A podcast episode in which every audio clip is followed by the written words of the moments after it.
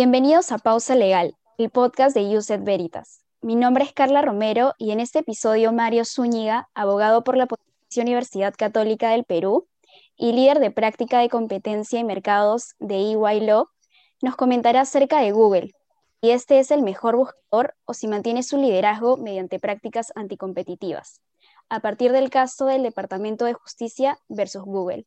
Bienvenido, Mario. Hola, Carla. ¿Cómo estás? Qué gusto estar contigo. Eh, es un gusto para mí siempre hablar de estos temas de libre competencia eh, y con la gente de la Facultad de Derecho de la, Universidad Católica y sobre todo con la gente de Josep Veritas, donde yo pasé, eh, la verdad, los mejores años de mi, de mi carrera universitaria, ¿no? en la revista, trabajando en las comisiones de, de Economía y Publicaciones. Así que un gustazo estar con ustedes. Muchas gracias, Mario. Antes de entrar al tema en específico y para que tengan algo de contexto, cuéntanos un poco, Mario, ¿qué está pasando con el derecho de la libre competencia en los Estados Unidos? Claro, Carla, encantado. Eh, a ver, hay varios factores eh, políticos o, de, contexto, digamos, que están confluyendo ahorita, ¿no? Uno, para empezar, es la, elección, la, la, peleada elección para, para presidente que estamos viviendo, y, no nos olvidemos que el Departamento de Justicia ha interpuesto esta, eh, esta demanda eh, tres eh, semanas antes de que sean las elecciones presidenciales, en un contexto en el cual los republicanos han criticado mucho en general a las grandes plataformas de Internet por supuestamente favorecer el contenido, ¿no?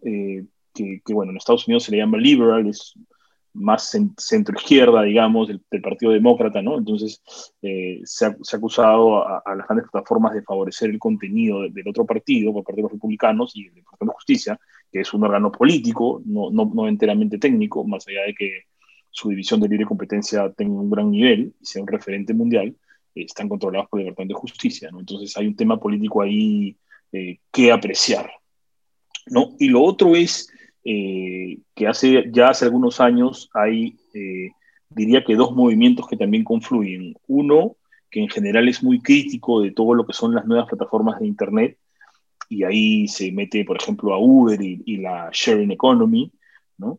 Y también hay un movimiento más, más puntual ya para, eh, le podemos llamar hipster antitrust, o bueno, esa, esa etiqueta generó molestia en algunos sectores, ellos se denominan neobrandesianos en referencia al, al Justice eh, Luis Brandeis de la Corte Suprema, ¿no?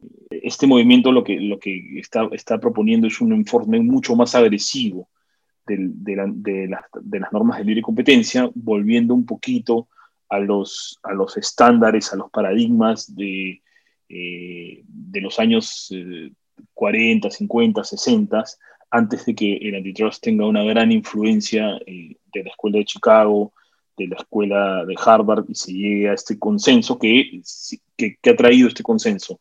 Ha elevado los estándares de pruebas, ¿no? Eh, ha demandado más evidencia económica de, daños al, consumidor y al proceso competitivo para intervenir. Antes se intervenía con un estándar más bajo.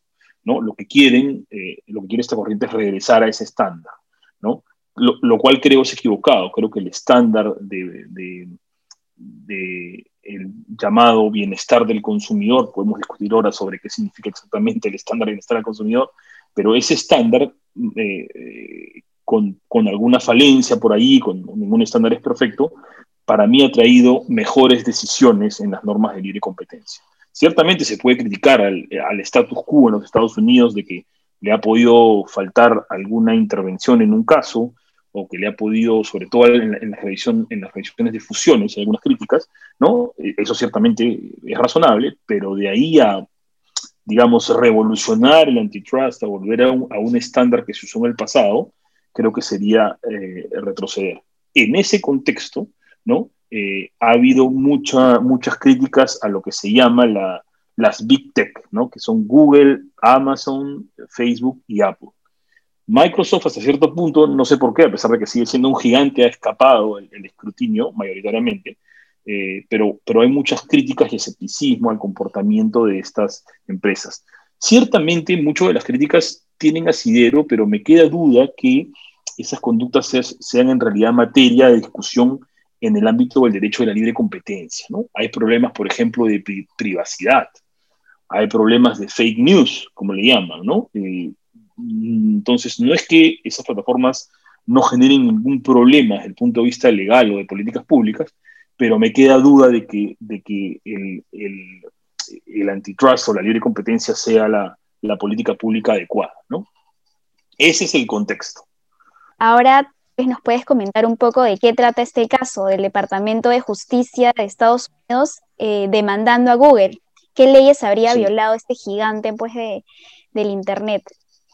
Sí, eh, el Departamento de Justicia, la división eh, de, de libre competencia del Departamento de Justicia, ha demandado a Google, y acá una pequeña precisión para, para quienes estudian libre competencia en el Perú y no necesariamente conocen el sistema norteamericano, la institucionalidad es distinta, ¿no?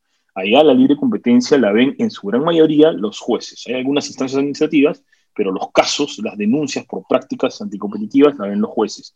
Y, el departamento, y tanto el Departamento de Justicia, que es un, una división, eh, perdón, tanto la, división de libre competencia, que, que pertenece al Departamento de Justicia, que es, para ponerlo en términos locales, el Ministerio de Justicia, si quieren, ¿no? Como la, eh, Federal Trade Commission, que, es un órgano un poquito más independiente, eh, ellos dos demandan, arman los casos y demandan ante los jueces, ¿no? Para que los jueces intervengan, ¿no? Entonces, eh, eso es diferente obviamente a Perú, donde tenemos una autoridad administrativa como el INDECOPI, que ve los casos, ¿no? Tiene una Secretaría Técnica que acusa y la comisión que resuelve. ¿Qué es lo que ha demandado el Departamento de Justicia? Google ha celebrado acuerdos de exclusividad con los fabricantes de teléfonos y los fabricantes de otros aparatos para que Google Search, el motor de búsqueda de Google, sea predeterminado y que además no pueda ser desinstalado, ¿no? Eh, ¿Esto qué hace? Hace más difícil que otras, eh, que otros buscadores de Internet estén en el teléfono o sean usados en los teléfonos, ¿no? De eso se le acusa. Asimismo, se le denuncia de que para acceder al App Store, ¿no? Eh, que se llama Google Play, y eh, a, una cosita que se llaman las API, esto significa eh, APIs, las siglas en inglés, en castellano esto sería una interfaz de programación de aplicaciones. Esto, para decirlo sencillo, es como una especie de traductor que permite que las apps y los sistemas hablen, o que las apps hablen entre sí, ¿no? Eh, entonces, de la manera como eh, Google denuncia su, eh, perdón, como Google estructura sus APIs y, las reglas que interpone para comprar el App Store, básicamente lo que está diciendo es, si quieres mi sistema, entonces tienes que preinstalar todo lo de Google. Esto sería, en términos de competencia, una atadura, ¿no? Esas son dos acusaciones. Y hay una tercera, ¿no? En que es referida a la publicidad, ¿no? Se acusa a Google de compartir con las plataformas, léase los teléfonos o los sistemas operativos, eh, a través de las cuales distribuye su motor de búsqueda estos, los ingresos por publicidad, que tiene bastante, ¿no? Eh, acuérdense cuando, ustedes buscan en Google algo, ¿no? Les salen los resultados, por llamar de una manera, orgánicos, y arribita o al costado les salen unos cuadritos o unos links especiales que tienen a su vez un cuadrito chiquito que dice ad, ¿no? Esos son publicidades, quiere decir que una empresa ha pagado para que su su resultado de búsqueda salga primero. Así no sea el más relevante en función a los algoritmos normales de Google, ¿no? Entonces lo que dice el, Departamento de Justicia es, oye, todo eso que le has, que le has cobrado a las empresas, que es un, son billones de dólares, ¿no? Tú lo redistribuyes con las plataformas y como otros motores de búsqueda no pueden pagar todo eso que tú pagas, entonces haces más difícil la competencia, ¿no? Eh, ¿Qué normas se están violando? Eh, Google estaría violando la, sección 2 de la, ley Sherman o Sherman Act, que es equivalente, para también nuevamente tener una referencia con la, normativa local, eh, al, abuso de posición de dominio que está regulado en el decreto legislativo 1034, que es nuestra ley de represión de conductas anticompetitivas.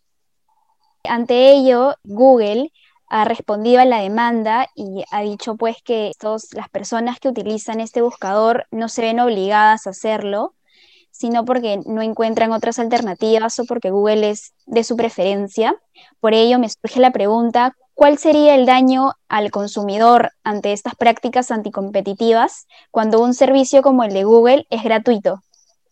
ahí, eh, gracias por la pregunta, Carla, pero hay dos cosas, ¿no?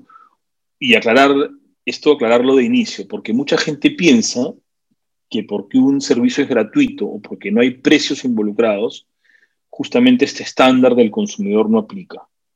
Nada, nada más lejos de la verdad, ¿no? Eh, para la libre competencia implican también las condiciones de comercialización, la calidad, de hecho hay casos donde eh, se, se ha decidido, por ejemplo, que ciertas prácticas como las exclusividades o la fijación de precios de, reventa son eficientes porque eh, permiten a las empresas proteger eh, marca, imagen, eh, proteger su calidad. Entonces, no porque algo sea gratis, entre comillas, y ojo que a Google, claro, el servicio no nos cuesta monetariamente, pero Google sí tiene acceso a nuestra información, ¿no? Y, es, un modelo de negocio que, dicho sea paso, no es tampoco revolucionario.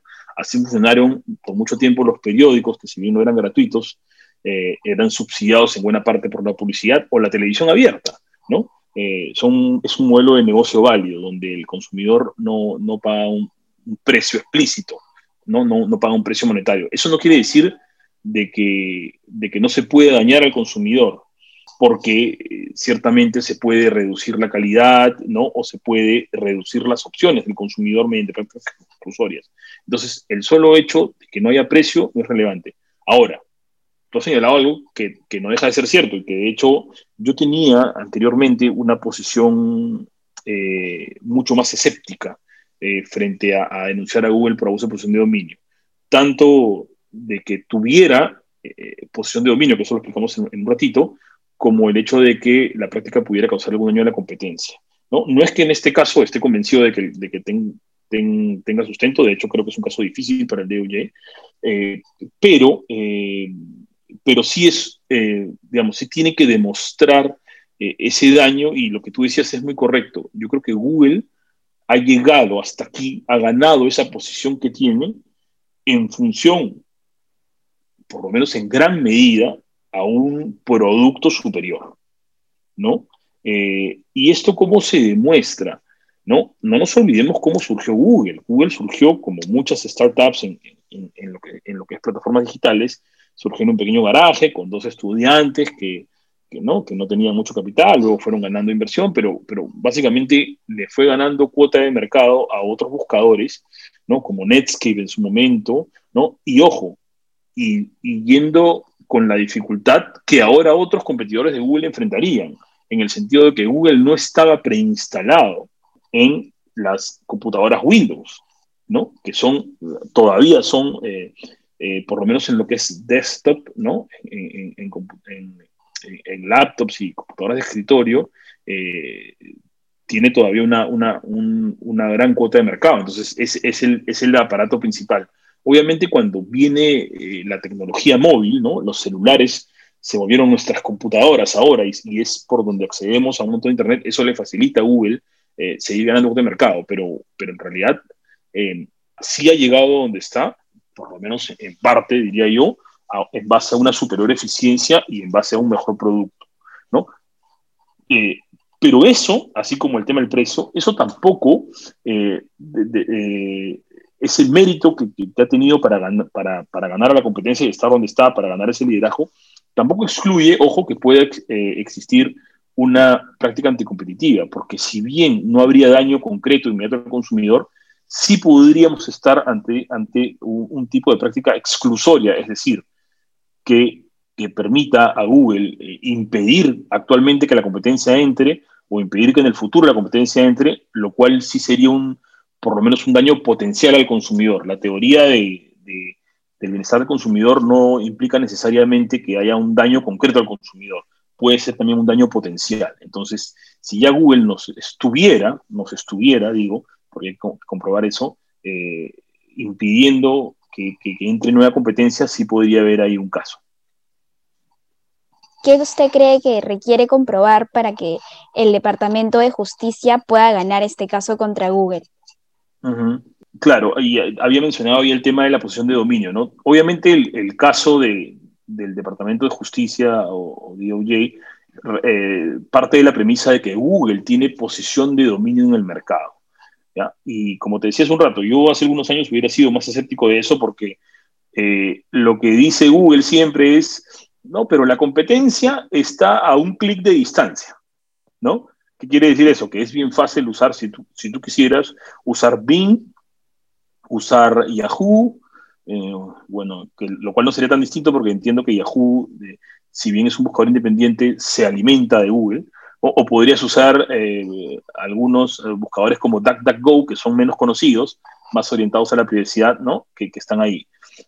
Esto no es del todo cierto, ¿no? Porque, porque en realidad, digamos, se está a unos cuantos clics de distancia, ¿no? Eh, es un poquito más complicado que, hacer un solo clic, digamos, ¿no? Hay que cambiar algunas configuraciones. Tampoco es muy difícil. Cualquier persona con un conocimiento básico, con, con un tutorial básico podría hacerlo.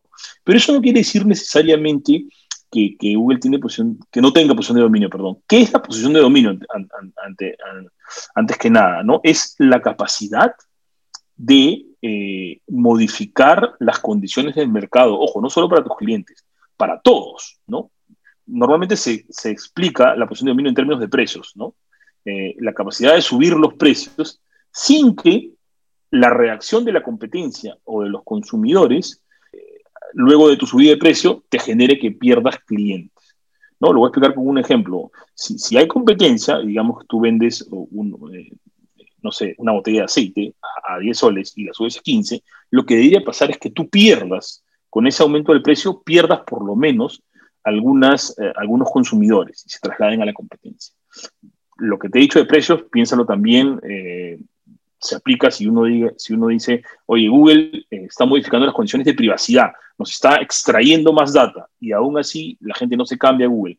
Ahí lo que demuestra eso es que la competencia y los consumidores no tienen realmente alternativa. Ya, eso es la posición de dominio. Ahora, siempre eh, ahora hay más teorías, eh, algunas teorías modernas que hablan de evidencia directa de poder de mercado, pero la regla general es que antes de, incluso decir si tienes posición de dominio, dices en qué mercado relevante estamos compitiendo. Obviamente, tú para hacer un caso de libre competencia, tratas de definir el, mercado relevante de la manera más, más ajustada, más estrecha posible, cosa que vamos a llegar al razonamiento de que tienes posición de dominio. ¿no? El, el defendido en estos casos ¿no? El demandado suele decir, no, el mercado relevante es más amplio y incluye otras posibilidades, entonces es menos probable que yo tenga posición de dominio. Entonces acá hay bastantes preguntas, ¿no? Este, alguien diría, oye, pero uno no llega solo a, un, a una web a través del buscador, ¿no? Este, si yo compro, por ejemplo, más probable es que eh, yo busque en Amazon, ¿no? Este, entonces, ¿el mercado relevante es solo los buscadores como tal o incluye otras plataformas digitales. ¿Acaso tú no encuentras, eh, no llegas a tus noticias, por ejemplo, vía Twitter más rápido o llegas vía Facebook? Eh, es, una, primera, una, mera, una primera pregunta, ¿no? ¿Cuál es el mercado relevante? ¿No? Y ojo, bien importante también, frente a quién tienes posición de dominio, porque si tú, hablamos, por ejemplo, de publicidad, Obviamente hay que ver si Google tiene posición de dominio frente a los anunciantes. Y los anunciantes ahí sí es discutible de que solamente eh, poner publicidad en, Google, ¿no? Eh, mejor dicho, que esa sea la única plataforma posible, cuando tienen en realidad bastantes alternativas para publicitar sus productos. Los anunciantes, digo, no los usuarios de los motores de búsqueda, ¿no? Esa es una primera pregunta. Luego, cuando ya defines un mercado relevante, que digamos para, para hacer el ejercicio de hoy día, digamos, ok, es el mercado de, búsquedas de Internet búsqueda general de Internet. Eh, entonces, oye, Google, en ese mercado realmente dices, ¿qué cuota de mercado tiene? Tiene en efecto una alta cuota de mercado. Habla la denuncia del Departamento de Justicia del 90% en el mercado de, mercado de búsquedas generales de Internet en los Estados Unidos de América. ¿no? Eh, si tú tienes una cuota de mercado, mucha, se suele mucho inferir una posición de dominio de solo la cuota de mercado. Oye, tiene más de 50, oye, tiene 70, oye, tiene 80, 90, y de ahí dicen, tiene posición de dominio. Eso, ojo, hay que tomarlo con pinzas. la cuota de mercado es un buen indicador, es un, primer referente, es un indicio fuerte de posición de dominio, pero no es todo. ¿no? Si tú tienes una empresa con, un, con una alta cuota de mercado, pero esa empresa, pero en ese mercado, perdón, hay eh, bajas barreras a la entrada, hay alta competencia potencial, eh, entonces yo se puede argumentar que esa empresa no tiene posición de dominio. Entonces, en este mercado, ¿qué tenemos? Si tenemos alta cuota, check. Ok, ¿qué miremos otras cosas. ¿Hay barreras de entrada? Sí, hay barreras de entrada consideradas. No quiere decir que sean insuperables, pero hay barreras de entrada. Por ejemplo, lo que se llaman los efectos de red, ¿no? ¿Qué es un efecto de red? Lo, lo, explico acá en detalle, ¿no? Eh, eh, el efecto de red implica que cuando más personas usan un producto, eso impone un beneficio o un costo al resto de usuarios. El ejemplo clásico es el teléfono. Obviamente, si en el Perú, Carla, solo tú y yo tenemos un teléfono y nadie más tiene, el valor de ese teléfono es relativo, porque solamente me puedo comunicar contigo y tú conmigo. Pero si 10 personas tienen teléfono, el valor de ese producto eh, sirve, ¿no? Eh, es mayor, perdón, es mayor. Entonces aumenta, ¿no? Porque puedo comunicarme con más personas. Entonces, los network effects determinan que determinado producto genere, eh, gane una ventaja competitiva importante en cuanto gana más escala. Por eso, ¿no? Inicialmente cuando en la telefonía, ¿no? Acuérdate que, se regula en telefonía lo que es la interconexión, porque obviamente si tenemos un operador dominante que ya tiene millones de usuarios, como tuvimos en el Perú en su momento, ¿no? Y esa, y esa, y esa empresa dice, no, mis usuarios solamente pueden llamar a mis usuarios, obviamente lo que va a generar es que las personas solo compren teléfonos de esa empresa. Por eso en, en Telecom se regula la interconexión cualquiera está, se regula que estén obligados a abrir sus redes para que cualquiera pueda llamar a cualquiera. Eso favorece la competencia. Ya, regresemos a los, a los disculpa la, la desviación, regresemos a, Google, ¿no? ¿Qué pasa? Ojo que Google eh, tiene una ventaja en su tamaño, porque cada vez que yo hago una búsqueda y yo hago clic en los, en los links más relevantes, yo le estoy dando información a Google de, lo, de qué es más relevante. Entonces, esa, eso es más data para Google. Entonces, más usuarios es como una bola de nieve que sigue creciendo de data que alimentamos todos los días. Entonces, ahí Google tiene esa ventaja. Los nuevos competidores tienen que mostrar algo muy valioso para que uno se cambie al otro. Otra cosa interesante que yo no sabía, que he aprendido leyendo la denuncia, yo decía, bueno, Google tiene esta ventaja, pero ¿saben qué? Siempre una pequeña startup en un garaje puede hacer algo mejor y, no estamos pues ante los clásicos monopolios naturales del pasado, eh, con, una alta inversión en redes, en infraestructura, ¿no? Hay un dato que está en la denuncia y es que Google, eh, ¿cómo funciona Google, no? Para que el, buscador funcione más rápido, y sí entendido correctamente porque es algo medio técnico, pero tiene unas cositas que se llaman unos crawlers, ¿no? Que van y revisan, eh, exploran toda la web y traen información a los servidores de Google. Entonces Google tiene en algún lugar del mundo muchos servidores y lo que hace es graba, replica toda esa web.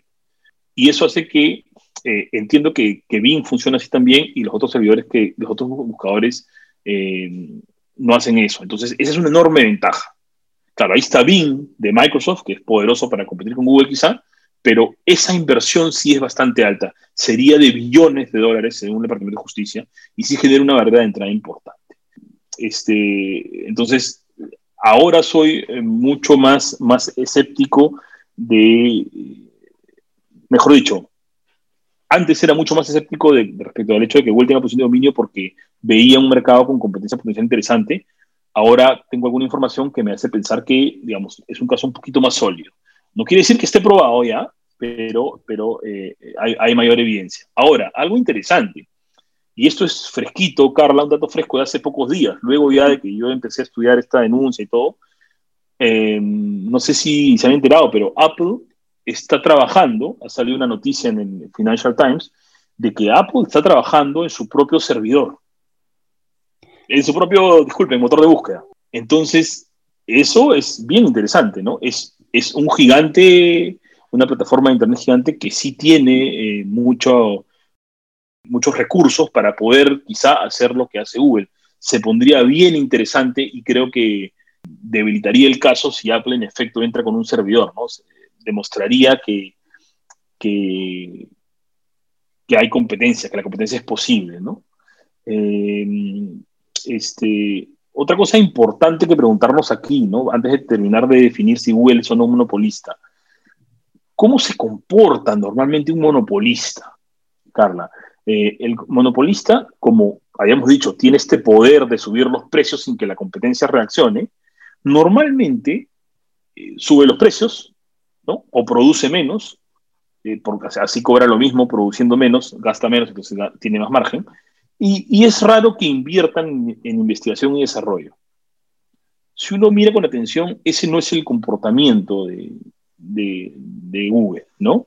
Eh, igual que otros, que otros grandes de, Internet, igual que Amazon, Apple, eh, Microsoft, este, invierten mucho en investigación y desarrollo. ¿No? Eh, invierten miles de millones de dólares en investigación y desarrollo todos los años y, están buscando siempre cosas nuevas.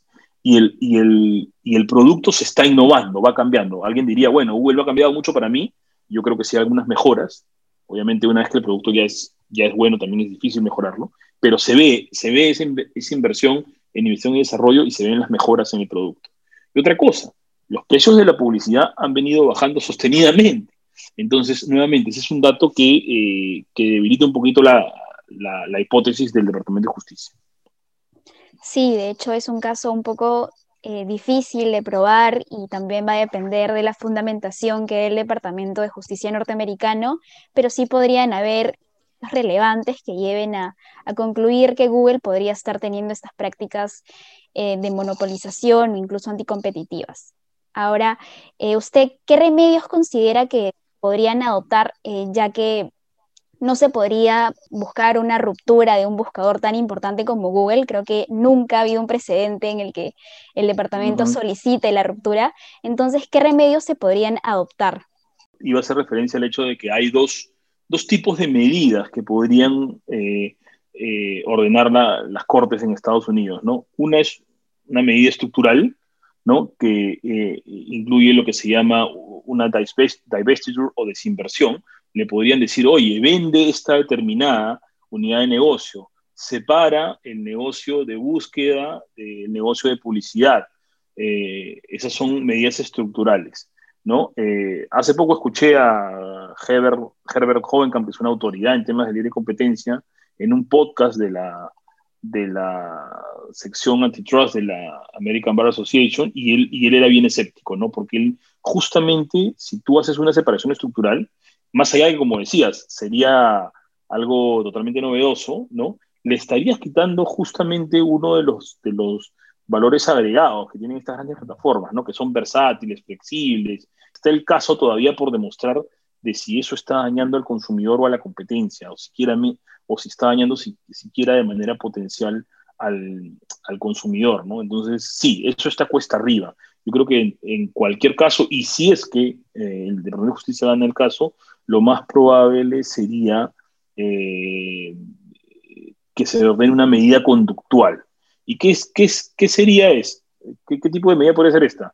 Por ejemplo, podría, se podría hacer como se hizo en Europa, eh, luego del caso contra, contra Android, Hubo un caso similar en, la Unión Europea y se le ordenó a, Google que cuando tú instalabas el software en tu teléfono, por ejemplo, la primera vez cuando recién pues, te registrabas, configurabas el idioma, ¿no? Cuando recién te compras un teléfono nuevo, te saliera una pantalla de opción para que tú escojas eh, el, motor de búsqueda que quisieras. Entonces se le daba ahí a los, a los usuarios la opción de eh, Yahoo, Google, Bing, DuckDuckGo y creo que Opera que es un servidor que se usa más, más en Europa. ¿no? Entonces, e, esa podría ser una medida. Ahora, de lo que sé de Europa y lo que vengo leyendo, quizás un poco temprano para hablar de un impacto definitivo, pero en realidad la gente se ha cambiado, ¿no? Y ahí nuevamente llegamos a tu pregunta inicial, eh, pero es que no es acaso mejor Google, ¿no? Este, eh, no sé si, si, has visto el dato, ¿no? Pero seguramente te ha pasado cuando tú tienes acceso en tu trabajo, te compras una computadora que viene con, Windows, lo primero que hace la gente en el, en el, Explorer o ahora el Edge es bajarse Chrome, ¿no? Entonces, eh, eh, eso demuestra de que ciertamente los productos de Google, más allá de alguna estrategia que, pueda ser materia de análisis, sin duda tienen una calidad que el consumidor busca, ¿no? Tanto, para no confundir, el, el explorador Chrome como el motor de búsqueda que es Google mismo, ¿no? Y, eh, y hay ventajas pues también en la integración de los productos, ¿no? Tú estás logueado a tu, a tu explorador, entonces tienes ahí Gmail, Drive, fotos, eh, ¿no? Eh, pero insisto, algo que resaltar es que, que, en estos casos es que eh, no es que la escala de un producto o de un servicio lo haga infalible, ¿no? Ya ha pasado en Internet que grandes gigantes han caído, ¿no? Este, MySpace se pensaba que era un monopolio hasta que vino, hasta que vino Facebook, ¿no? Este, cayó América Online en, beneficio de, Yahoo y luego de Google, Este, también Gmail. Entonces, Google ha fracasado en algunos productos que ha intentado, como su red social Google Plus, ¿no? Entonces, yo creo que siempre hay este componente importante de, presión competitiva. Eh, entonces, eh, creo, que, creo que sí podría haber una, una oportunidad para que surja, surja competencia en este caso. Pero bueno, nada, estaremos atentos a los desarrollos y seguiremos el caso. Ciertamente puede generar una discusión interesante, eh, precedentes interesantes. Desde el caso Microsoft podría ser el caso más importante si llega a la Corte Suprema, por ejemplo. Así es que a estar muy atentos y podemos conversar sobre el tema nuevamente si, si hay nuevos desarrollos. Sí, de hecho es un caso muy interesante al que debemos de estar atentos a ver cómo se, cómo se viene desarrollando, que si se logra comprobar esto y gana el Departamento de Justicia o si también sabemos la relevancia que tiene Google en la actualidad, ¿no? Como usted lo señaló, es uno de los buscadores preferidos por muchos. Eh, creo que todos en algún momento hemos descargado Google o el buscador de Chrome porque nos es más útil o es más fácil de usar o estamos más familiarizados a ello. Entonces es un tema pues relevante para el derecho de la libre competencia y es por ello que quería pues que nos cuente un poco sobre esta espléndida rama del derecho, ¿no? Y a los oyentes tal vez incentivarlos un poco a ver cómo podrían eh, familiarizarse con este tema y más o menos qué caminos profesionales podrían seguir si deciden dedicarse a ello. Ah, bueno, claro, gracias por la pregunta. Yo personalmente tuve la suerte de, cuando era practicante, trabajar con un, con un gran abogado, eh, José Juan Aro, y, aprendí mucho y le tomé rápidamente interés al derecho a libre competencia. ¿no? Era un momento en el que justo también estaba entrando yo a, estudiar eh, eh, análisis económico del derecho, y parte, parte de eso es lo que, lo que llamó mi interés es, la rama del derecho en la que quizá más naturalmente eh, fluye ese trabajo interdisciplinario, ¿no? Entonces, si uno trabaja libre competencia, siempre tiene que estar eh, trabajando con economistas. No necesariamente te tienes que volver tú mismo economista, pero tienes que por lo menos saber entender su lenguaje y saber leer los documentos económicos. Entonces, esa naturaleza de trabajo interdisciplinario, la verdad es que me fascina. Y, y segundo, eh, lo también muy bonito del derecho a la libre competencia es que cada vez que tú trabajas un caso, estás obligado a entender ese mercado o a entender eh, y a entender, perdón, y a entender el funcionamiento de la empresa. Entonces tienes que meterte eh, con profundidad a eso y es súper interesante porque, a ver, me ha pasado en reuniones familiares sociales que de repente yo sé pues cómo se hace la lejía, ¿no? Y cómo yo sé cómo se hace la lejía, porque pues vi un caso eh, del que eh, el, el, el, producto relevante era el hipoclorito de sodio principal insumo de la lejía, ¿no?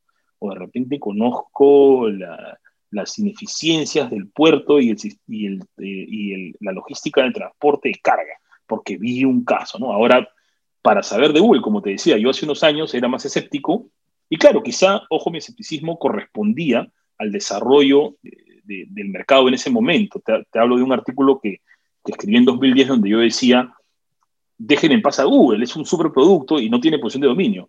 Eh, exagerando un poquito, ¿no? También no es que fuera tan, tan contundente tampoco, porque ojo que el antitrust es muy específico a cada caso para que uno haga, la verdad es que apreciaciones muy contundentes sin, eh, sin haber conocido todos los detalles, toda la información del caso.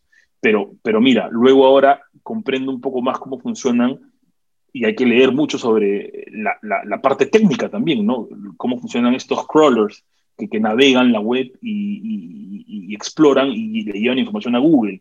¿Cuánto invierten estos servidores, no?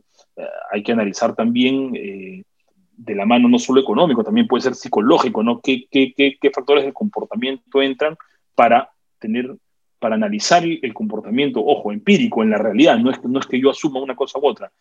Puede ser que sea muy fácil que los consumidores se cambien, se cambien de buscador, pero se cambian en la realidad, ¿por qué no se cambian? ¿no? Entonces ahí también incluso otra disciplina como la, como, como la psicología puede ayudarnos a entender algunos comportamientos del consumidor. Entonces, eso, eso para mí hace muy interesante y muy rico el derecho a la libre competencia. Ahora, eh, consejos de carrera. Este, bueno, traten de, de, trabajar con alguien que, que, que, que, pueda ver casos donde más se aprende litigando, ¿no? Ciertamente uno puede hacer investigación académica y hacer consultoría, pero litigando es donde más aprendes. Y yo les recomendaría, si pueden, que pasen por la Secretaría Técnica de la Comisión de Defensa de la Ley de Competencia en Indecopi yo he tenido la linda experiencia de pasar por ahí, primero como staff, cuando era más, más chico, y luego como comisionado. Entonces, la Secretaría Técnica eh, de Defensa de la Ley de Indecopi tiene un altísimo nivel, diría que, que está eh, al nivel de, las, de las mejores agencias de Latinoamérica y, y, es, es, una fuente de aprendizaje, la verdad es que eh, tremenda. Así que recomiendo que puedan practicar ahí o, o postular a una posición cuando terminen la, la carrera. Muchas gracias, Mario, por tu participación en este episodio. Personalmente creo que me pareció muy bueno. Hay, hay, algunas cuestiones pues, que van a seguir en debate acerca de esta posición de dominio o de si se atenta contra la libre competencia de parte de Google, pero estaremos atentos al resultado. Si quisiera usted darnos algunas palabras de despedida, encantados de escucharlo si me permites, Carla, al final un pequeño cherry, si quieren dar recibimiento al caso, eh, en los próximos días vamos a publicar un artículo en, el, en, el, blog Competition Works, que el área de competencia y mercados de EY tiene con Just 360, ah, digamos, dentro de casa. Este, así es que estén atentos a, esa, Just 360 y a, y a, ese post, ¿no? Y nada, ha sido un, un, gustazo conversar contigo. Eh, siempre encantado de hablar estos temas y, cuando quieras volvemos a, conversar de, Google o de otro tema también relacionado a libre competencia o derecho de la competencia en general. Muchas gracias. Nuevamente, muchas gracias a usted eh, por colaborar con nuestros oyentes y con nosotros. Y también muchas gracias a ustedes por escucharnos en este episodio de Pausa Legal.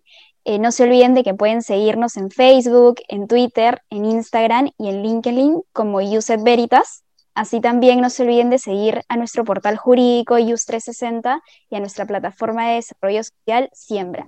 Los esperamos en un nuevo episodio.